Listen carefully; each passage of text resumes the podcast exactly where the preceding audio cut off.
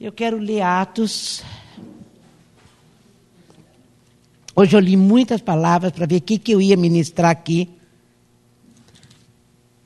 Eu até recebi algumas pessoas falando, não, ministro, o que você falou ontem, que foi muito bom. Mas eu não tive essa direção.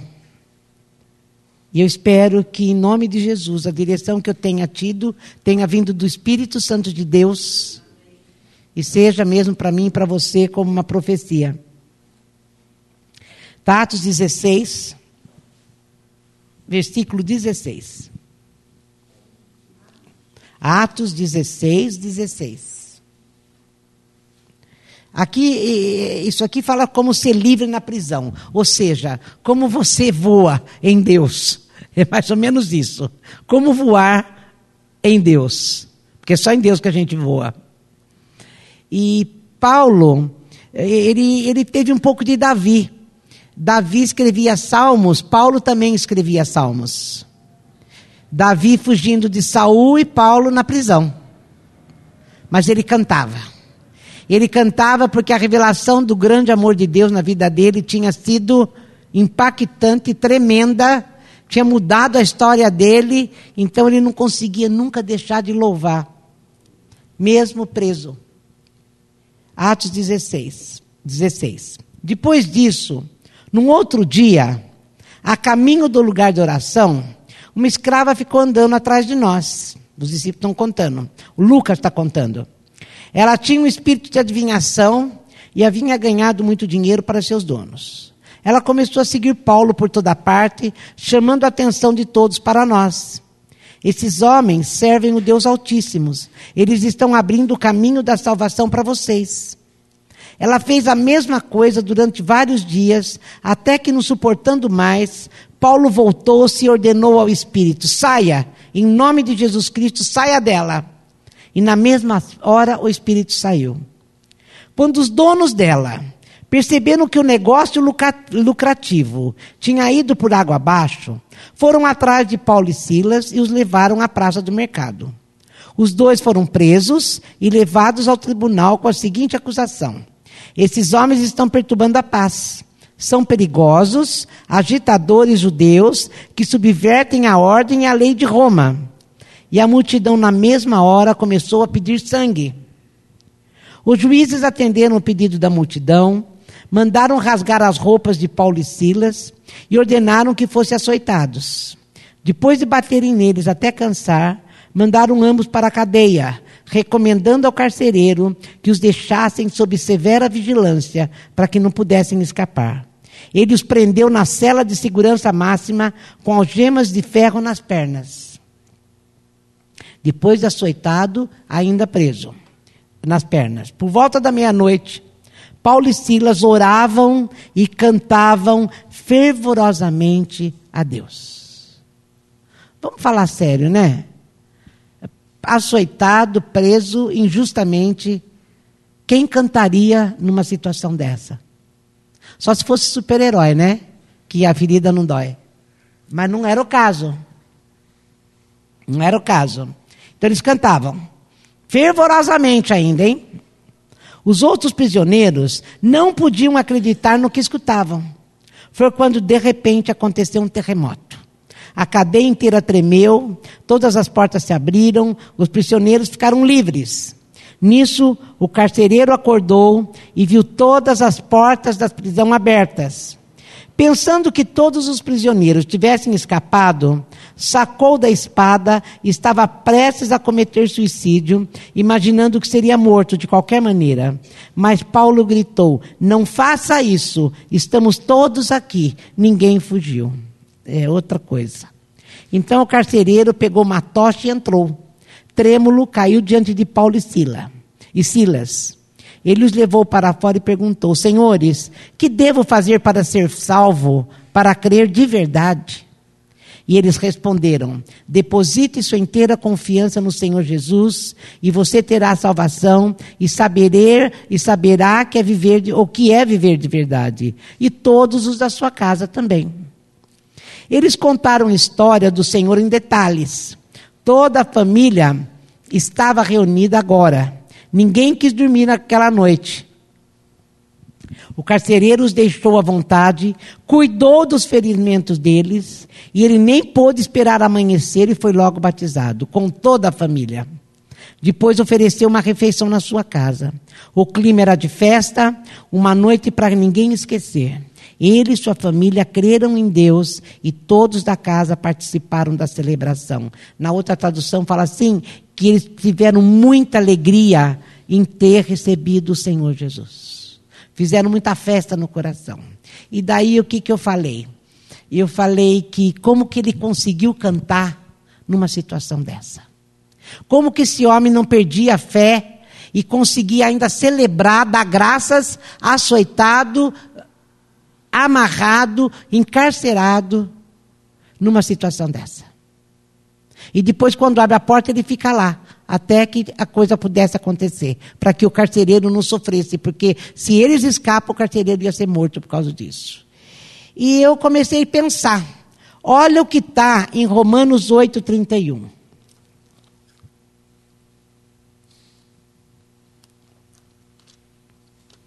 Olha a revelação que Paulo tinha do amor de Deus. Só quem tem revelação assim pode voar no meio da tempestade, gente.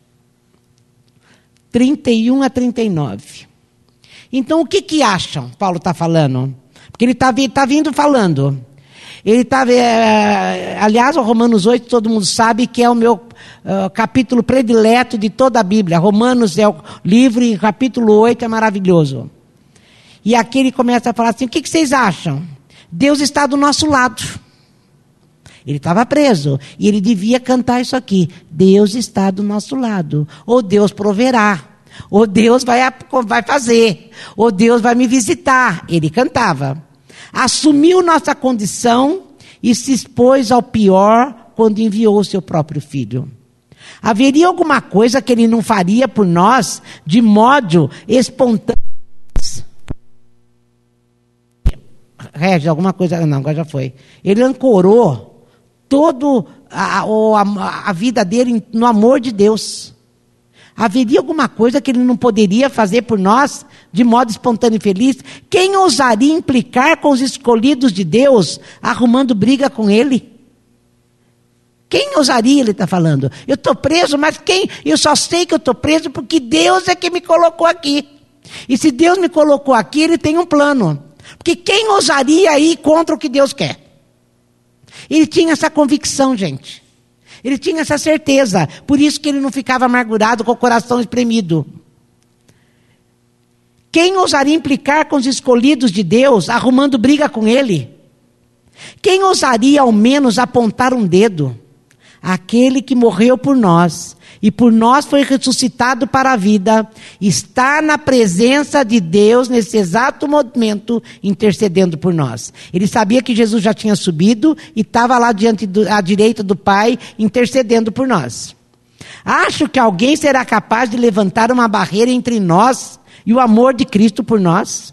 Não há como nem problemas, nem tempos difíceis, nem ódio, nem fome, nem desamparo, nem ameaças de poderosos, nem punhaladas nas costas, nem mesmo os piores pecados listados nas Escrituras, nem mesmo a traição. Ele não vai de me deixar de me amar, menos ou mais, ele não deixa. Vocês estão entendendo o que Paulo pensava a respeito dele e de Deus? E ele continuou. Eles nos matam a sangue fio porque odeiam a ti. Somos vítimas fáceis, eles nos pegam a um. Nada disso me intimida, porque Jesus me ama. Eu pus no, no, uh, na primeira pessoa, mas ele está falando nos ama. Nada disso nos intimida, porque Jesus nos ama. Eu falei me ama, ou falando, falando Paulo falando. Estou convencido de que nada vivo ou morto, angelical ou demoníaco, atural ou futuro, alto ou baixo, pensável ou impensável, absolutamente nada pode se intrometer entre nós e o amor de Deus quando vemos o modo com que Jesus, nosso Senhor, nos escolheu. Gente, avivamento é ter isso aqui, ó, é a vida de Jesus derramado no nosso coração. E isso é ser ovelha o nosso cálice transborda. Lembra do Salmo 23? O Senhor, na presença dos meus inimigos, o meu cálice transborda. E Paulo tava, vivia isso. Por isso ele cantava na prisão. Quer ver outra palavra maravilhosa que ele fala? Espero que você esteja gravando isso. Se você não tiver uma caneta na tua casa, você lê e grifa. Em Efésios, capítulo 2.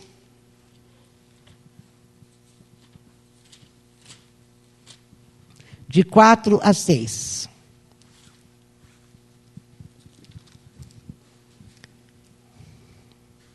Não faz muito tempo, não, daqui é um, né? Estou no quatro só, mas eu vou ler tudo porque não dá para separar. Não faz muito tempo,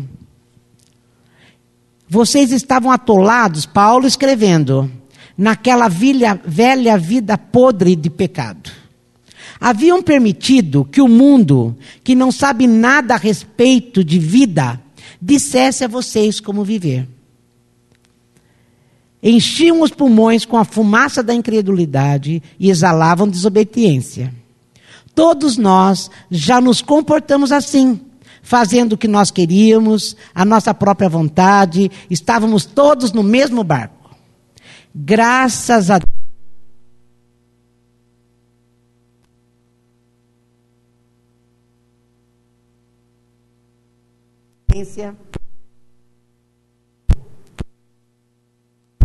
Com sua imensa misericórdia e seu amor extravagante, nos, ele nos abraçou.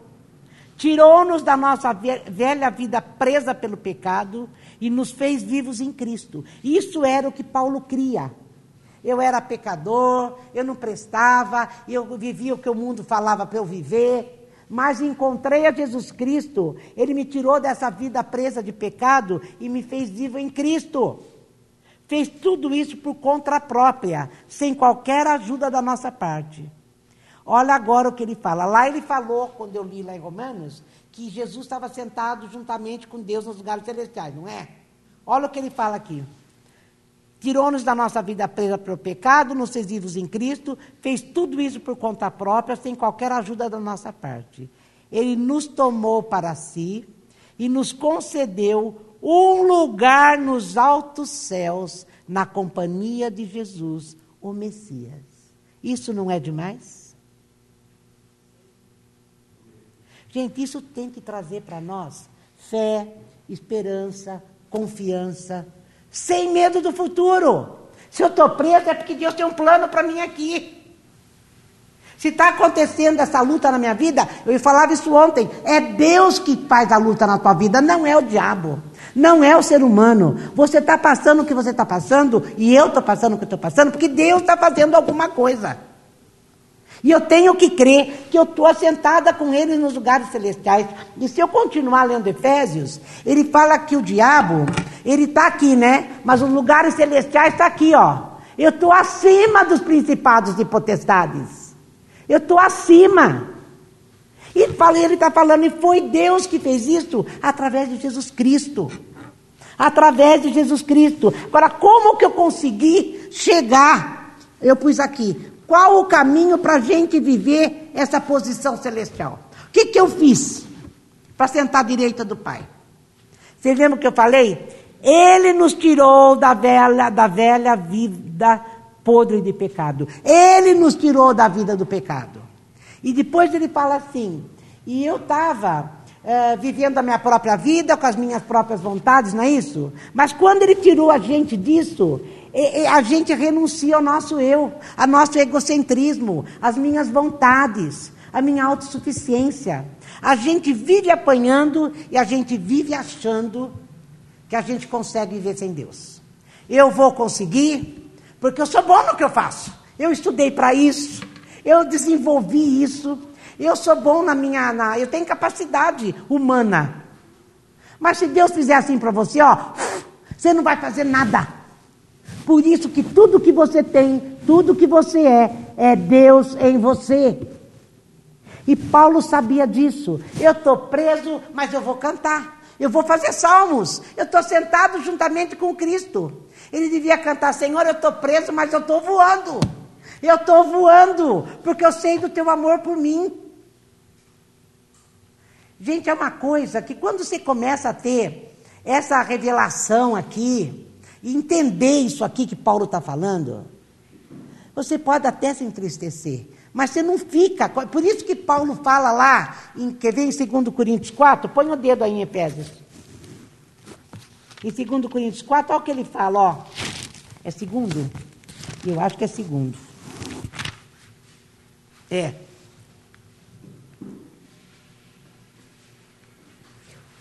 Ele fala assim, ó, no 4, 5. Lembrem-se que a mensagem não é sobre nós mesmos. Nós anunciamos Jesus Cristo, Senhor. Todos somos mensageiros, andarilhos de Jesus por causa de vocês. Isso começou quando Deus disse. Quando que Deus disse? Deus disse que a luz brilhe nas trevas e nossa vida ficou cheia de luz quando vimos e compreendemos Deus pela face de Cristo, tudo belo e deslumbrante. Daí ele fala, eu acho que é no 8. Estamos soterrados de problemas. Ele nunca falou que não tinha problema. Estamos soterrados de problemas, mas não desmoralizados. Não sabemos direito o que fazer, mas sabemos que Deus sabe o que fazer. Estamos espiritualmente aterrorizados. Nós também podemos ficar. Mas Deus não nos abandonou. O que fazer? Não, é, Deus não nos abandonou. Caímos, mas não estamos derrotados. Paulo cantava isso. É cantar na prisão. É você voar quando você não vê nada. É uma coisa difícil da gente chegar. É um, uma posição celestial que é difícil a gente. Vai ser só falando não para nós que a gente consegue isso crendo nesse grande amor de Deus. Não abra mão desse amor de Deus. Você pode não estar tá vendo nada, você pode estar tá sem emprego, você pode não ter dinheiro, você pode não ter ninguém do teu lado, mas você creia que Ele está do seu lado. E o amor dele na tua vida, Ele sabe o que está fazendo. Ontem eu dizia isso lá na igreja, Deus proverá, ele falou para Abraão. Abraão falou para o filho, né? Deus proverá. Porque o filho falou, pai, é, cadê o cordeiro? Não tem cordeiro. Como que a gente vai fazer sacrifício? Abraão não tinha resposta. A, a resposta que Abraão tinha era: Você é o sacrifício. Mas ele não falou isso para o filho. O que, que ele falou? Ele falou naquilo que ele acreditava a respeito de Deus. Olha, filho, eu não sei. Não sei como vai se dar. Mas Deus proverá. Vocês estão entendendo? Essa revelação tem que estar dentro de mim, do teu coração. Para que quando você seja exprimido, você não fique derrotado. Para que quando a coisa chegar perto de você, pode doer, que nem ele falou, espiritualmente eu estou acabado, mas eu não estou destruído. Sabe por quê? Porque eu sei quem eu sou, eu sei aonde eu estou. Gente, lugares celestiais não é, não é geográfica a posição, é espiritual. É uma posição. É posição espiritual, não é geográfica. Em Cristo, estamos acima de principados e potestades. Em Cristo, eu estou acima das frustrações. Em Cristo, eu estou acima da traição. Então eu vou voar. É isso que Paulo está dizendo. Fazia salmos. Eu não queria estar na pele dele, né? Mas ele estava. E ele nos ensinou.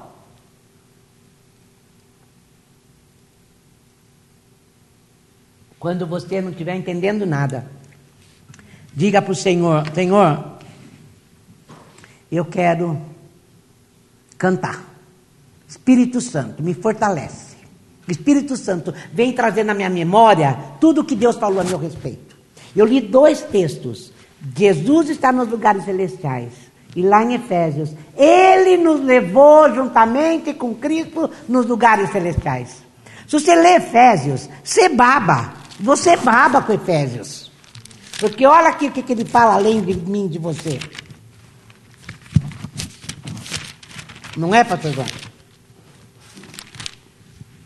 Olha, como Deus é maravilhoso. Ele fala no 3, veio Regis. E que benção ele é. Ele é o Pai do nosso Senhor Jesus Cristo, que nos leva aos mais elevados lugares de bênçãos. Está no 1, 3 isso. Muito antes que ele estabelecesse os fundamentos da terra, eu não sei para você, para mim isso mexe no meu coração e alegra o meu coração. muito antes que ele estabeleça os fundamentos da terra, quer dizer, lá em Gênesis, antes dele formar a terra, formar o mar, pôr a lua, pôr o sol, as estrelas, ele já pensava em nós. Ele já sabia de nós. O nosso nome já estava gravado na mão dele. E nos escolheu como alvo do seu amor. Para quê? Para nos fazer completos e santos por meio desse amor. Há muito tempo ele decidiu nos adotar em sua família, por meio de Jesus Cristo. E que prazer ele teve em planejar tudo isso. Foi por sua vontade que agora participamos da celebração desse presente dado por seu filho amado, totalmente de graça. É aquele palco do amor que a gente canta. Lá no palco do amor, quando a gente pensa que antes mesmo dele criar tudo, ele pensou primeiro em nós. E falou: vai ser meu eleito, vai ser meu amado, vai ser da minha família. Vai ser da minha família. E eu pergunto: o que, que nós tínhamos em nós de agradável para ele nos escolher? Paulo dizia: eu me considero o maior dos pecadores. Pense em você. A Bíblia fala lá em Romanos que quando ele nos escolheu, nós éramos pecadores, nós cheirávamos mal. Outro dia foi uma moça lá na igreja e ela falou: Eu não sei por que, eu estou passando tudo isso, a vida dela realmente está uma droga. Tudo, tudo assolado. E ela falou assim: Eu não sei por que, Deus deixou acontecer isso tudo, eu sou tão boa. Eu falei: Deus, se eu falar para ela que ela não presta, ela nunca mais vai voltar aqui. Mas eu falei, eu falei, não. A Bíblia fala que ninguém é bom. O único bom é Deus. Deu para entender? É um evangelho de verdade, é o que está escrito aqui. Eu não estou enfeitando. Talvez você escute em outros lugares que fala que você é maravilhoso, que você tem potencial, que esse não é o evangelho. Você lembra aquilo que eu li? Que agora eu não sei se está aqui em Efésios ou se nem me chame de bom, só ele é bom, né? Eu acho que foi aqui que eu li. Não, acho que foi em Romanos. O Evangelho não é sobre nós, é sobre ele. Evangelho não dá uh, para você falar para você que você é maravilhoso e ó, ótimo e que você vai conseguir tudo. Não, o Evangelho é sobre ele. É sobre o amor dele por pecadores. E ele espera arrependimento. É disso que está falando. E Paulo sabia de onde saiu. Ele falou: só o Senhor para me amar desse jeito. E agora que o Senhor me ama, o Senhor me colocou juntamente com Cristo, eu não quero nem saber que está doendo o açoite, se está, eu não quero saber. O que eu quero saber é que eu sei aonde eu vivo, eu sei a minha posição na família de Deus. Eu estou sentado juntamente com Cristo, Deus, Jesus Cristo. Deu para entender isso, gente? E daí, quando ele anuncia, porque foi esse o evangelho que ele pregou para o carcereiro. Porque o carcereiro viu eles cantando, certamente chegou lá e falou: Ô Paulo, ô Silas, o que aconteceu aí? Vocês são loucos? Eu acho que vocês estão ficando loucos, porque eu bati em vocês, foi o carcereiro que açoitou. Eu bati em vocês, eu fiz mal para vocês, e agora vocês cantam. E falou: então senta aqui que eu vou te contar uma história. Eu não prestava, eu era o pior dos pecadores, e daí Cristo veio e papá, papá, tudo isso que nós falamos aqui a respeito. E agora eu sou da família de Deus. Deus me tirou do mundo, me tirou das trevas e me colocou na luz. Essa luz limpou a minha vida. Eu já não vivo mais segundo os meus desejos.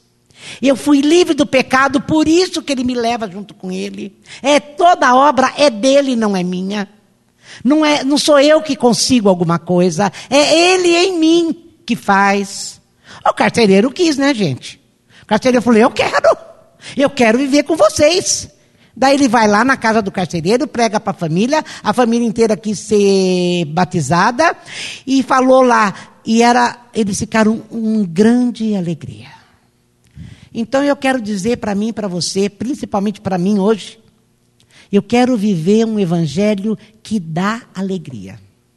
Eu já repeti muito isso hoje. Um evangelho que conserta a gente. Um evangelho, gente, que perdoa e pede perdão. Um evangelho que se humilha. Um evangelho de bondade. Um evangelho que se envolve com o outro. Mas principalmente que lava os vergões do outro. A igreja tem que fazer isso. O outro está machucado, eu vou tentar ajudar. Eu vou lavar os vergões, mesmo que não tenha sido eu. Eu quero viver um evangelho que é misericordioso. E a gente não tem misericórdia. A gente vem para a igreja, talvez a gente até entenda que, a princípio, eu era pecador, depois eu começo a esquecer, sabe? Eu já começo a achar que eu sou muito boa na igreja. E daí entra lá um que é pecador a beça, e eu fico apontando o dedo. Eu não tenho misericórdia. A Bíblia fala de evangelho de misericórdia. Fala de evangelho de bondade. E daí eu posso cantar, porque eu me alegro nesse evangelho. Foi isso que o carcereiro quis. E toda a família quis.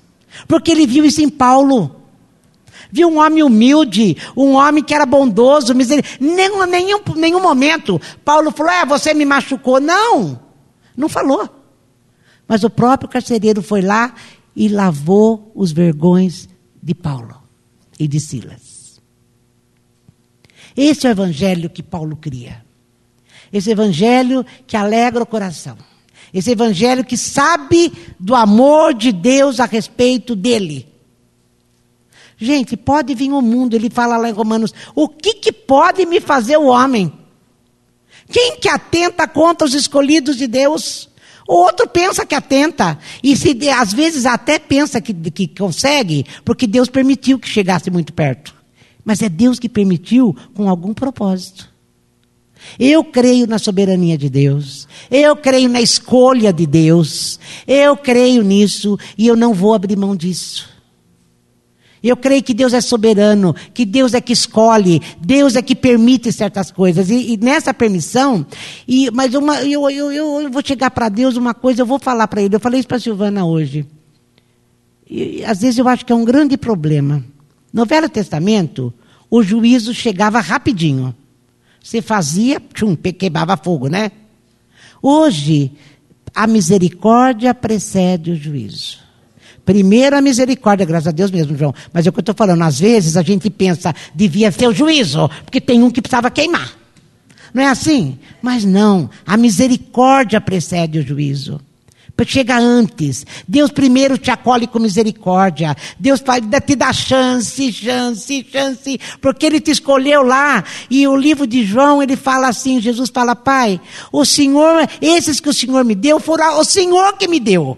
Quando eu vim evangelizar, quando eu vim viver a vida que eu vim viver aqui, para que eles viessem até mim, o Senhor já tem até os nomes. E foi o Senhor que me deu. Olha que coisa, gente. E melhor ainda, sabe o que ele fala? E desses que o Senhor me deu, eu não vou perder nenhum. E daí Deus insiste. Estenda a misericórdia hoje, estenda a misericórdia amanhã, estenda a misericórdia de novo. Ele fala: não, ele é meu, ele vai sim, ele vai saber que eu estou chamando, ele vai saber que eu estou esperando, ele vai saber que ele é escolhido do meu coração, ele vai saber, uma hora ele vem. E Deus continua, e Deus continua. Por isso muita gente ainda acha que pode esperar mais um pouco. E que eu vou continuar vivendo a minha vida e uma hora Deus espera. Mas eu tenho aprendido também que Deus manda umas lutas para a gente, para a gente acordar para cuspir, para gente para falar para nós, olha, corre porque eu estou chamando. Corre porque eu estou chamando. Para porque eu estou chamando. As lutas vêm para mostrar para nós o que somos ainda. E Deus quer consertar isso. Então, em nome de Jesus, que o teu coração, eu lembro que eu preguei isso, não desse jeito, mas isso, no dia que o Fábio foi na igreja a primeira vez. Lembra, Silvana? Será salvo tu e tua casa. Eu lembro que quando eu terminei, Escrevi na agenda na segunda, eu e a Marianinha aqui. Eu lembro que na segunda eu falei assim para Deus: Deus, hoje é segunda-feira, 20 de março, eu nunca mais esqueci isso. E se esse moço na vida da minha filha não é para vir para o Senhor, tira. Não permita mais que ele fique na vida dela. Tira isso. Isso foi na segunda. No domingo ele estava na igreja. Ele sentou na primeira fila, ele chorou no primeiro acorde da música e parou a hora que a Silvana foi orar com ele depois da pregação. Nem sei se ele escutou o que eu preguei. Mas uma coisa eu sei, ele escutou a voz de Deus. Vocês conhecem o Fábio hoje. Foi naquele dia. Ele escutou Deus falando: Olha, se você quiser, eu salvo você. Se você quiser, eu estou aqui. Vem para mim. Vem para mim, estou te esperando, cara. Estou te esperando faz tempo. Pus aquela outra ali na tua vida, você não se mexe. Vamos. Vamos. E a partir daquilo, ele é uma benção. Ele é uma benção. Deu para entender isso? Eu lembro, eu sempre falo isso para a Madeirinha. Madeirinha, você lembra da, da, da tua agenda? A gente devia ter guardado essa folha, né? A gente estudava, não, a gente orava essas coisas durante o ano inteiro, pois queimava essa e fazia outra. A gente queimava as. as é, Deus já tinha feito. Ah, deve, deve. Deu para entender isso, gente? Deus faz isso. Deus faz isso. Ele usa. Por que, que Paulo foi preso mesmo? Porque Deus queria alcançar quem? O carcereiro. Por que, que apanhou mesmo? para o carcereiro, para ele ver ele cantar, para ver que tipo de Deus tinha Paulo. Não despreze nada que você está passando. Se você tem convicção desse Deus na tua vida, não despreze. Deus está falando com você. Amém? Que Deus nos abençoe. Viva um evangelho de verdade. Viva a palavra de Deus. Viva a palavra de Deus. Para de pôr, de querer ser super-herói. Eu também peço que eu queria ser. Tem horas que eu falo para Deus como eu queria ser super-herói. Está doendo a beça. Eu quero ser super-herói. Mas eu sei que não é isso que Deus tem para mim. Ele fala, não, é através da ferida que vai sair louvor para o meu nome. É através da ferida que vão ver eu em você. É através da ferida que eu estou tirando o teu mau caráter e colocando um caráter igual do meu filho. Porque agora você está sentado com ele nos lugares celestiais. Como é que você pode sentar do lado do meu filho continuando bandido? Então estou mudando você. É isso que Deus está fazendo. E que eu e você possamos cantar. Cantar, cantar, Senhor, eu sei quem eu sou. Eu sei o que o Senhor está fazendo na minha vida. Pode continuar a fazer em nome de Jesus. Amém, gente? Vamos levantar, vamos orar.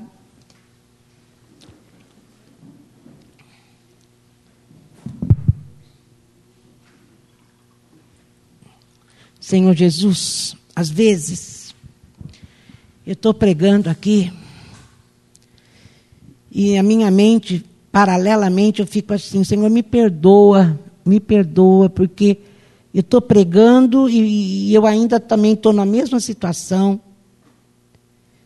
Me ajuda a ser melhor, me ajuda a ser diferente, me ajuda a ser cada vez mais parecida com Jesus. Senhor, eu quero, eu quero ser aquilo que eu acabei de falar. Muitas vezes, o Senhor sabe que eu faço isso. O Senhor sabe que eu faço isso. nessa noite eu quero te dizer, Senhor, me ensina a cantar mais. Me ensina a louvar mais. Me ensina, Senhor, a não querer fugir com as asas de alguém que vai cair e vai morrer do super-herói, mas voar no Senhor. No Senhor. Eu sei que voar no Senhor, como a gente cantou, que é amar, mas eu estou falando de um outro voo. Eu não, tô, não quero voo de escape. Paulo nunca quis escapar. Paulo tinha convicção do que o Senhor queria agir na vida dos outros através dele mas um voo, Senhor, em que eu possa glorificar o teu nome a despeito da minha dor. Ensina cada um aqui a fazer isso. Ensina cada um. Que a gente possa estar louvando o teu nome a despeito do que estamos passando. A despeito do como está o Brasil. Às vezes eu olho para o Brasil, Senhor, eu acho que não tem mais jeito. Mas o Senhor é que está no controle. É o Senhor, o Senhor sabe o que está fazendo. Eu não quero te ensinar, eu não quero falar, Senhor, faz isso, faz aquilo. Não, Senhor, faz, cumpre o teu chamado para o Brasil. Faz o que o Senhor quer fazer no Brasil. Faz o que o Senhor quiser fazer na igreja. Faz o que o Senhor quiser fazer na minha vida. E eu só quero cantar. Cantar o grande amor de Deus. Senhor, tem, tem louvor que fala. Quem nos separará do amor de Deus? será luta, será morte. E a gente responde: não. Deus, em nome de Jesus, derrama do teu espírito e nos fortalece nessa noite. Derrama do seu espírito e vem, Senhor, curar os vergões que a vida está fazendo na gente. Senhor, usa, usa o outro para curar o vergão do outro. Vem fazer de nós verdadeiros adoradores que adoram em espírito em verdade. Adorar em espírito e verdade é isso, é ter consciência da sua soberania, é ter consciência daquilo que o Senhor faz e do que o Senhor é. Usa-nos, usa-nos para sarar a ferida do outro e não olhar para as próprias feridas. Em nome de Jesus. Espírito Santo, eu quero depender só do Senhor, só do Senhor. Em nome de Jesus. Em nome de Jesus. Em nome de Jesus.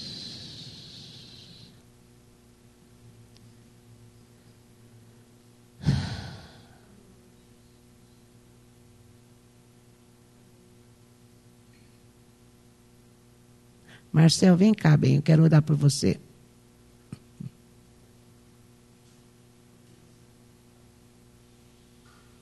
Se quiser mais alguém vir, o Marcelo. Eu falei, Marcelo, mas vem mesmo também, Marcelo. Não, tudo bem, pode vir. Eu ia falar, se quer mais alguém vir, pode vir. É, eu ia falar para vir também. Eu, eu chamei o Marcelo.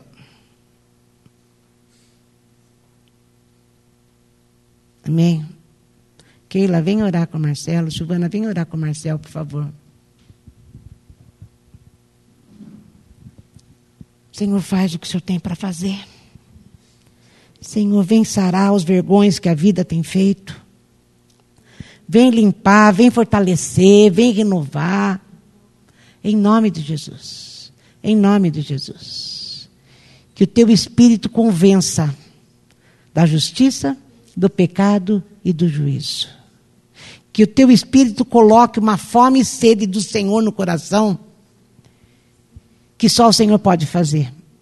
Porque, como eu li, o Senhor é que tirou o pecado.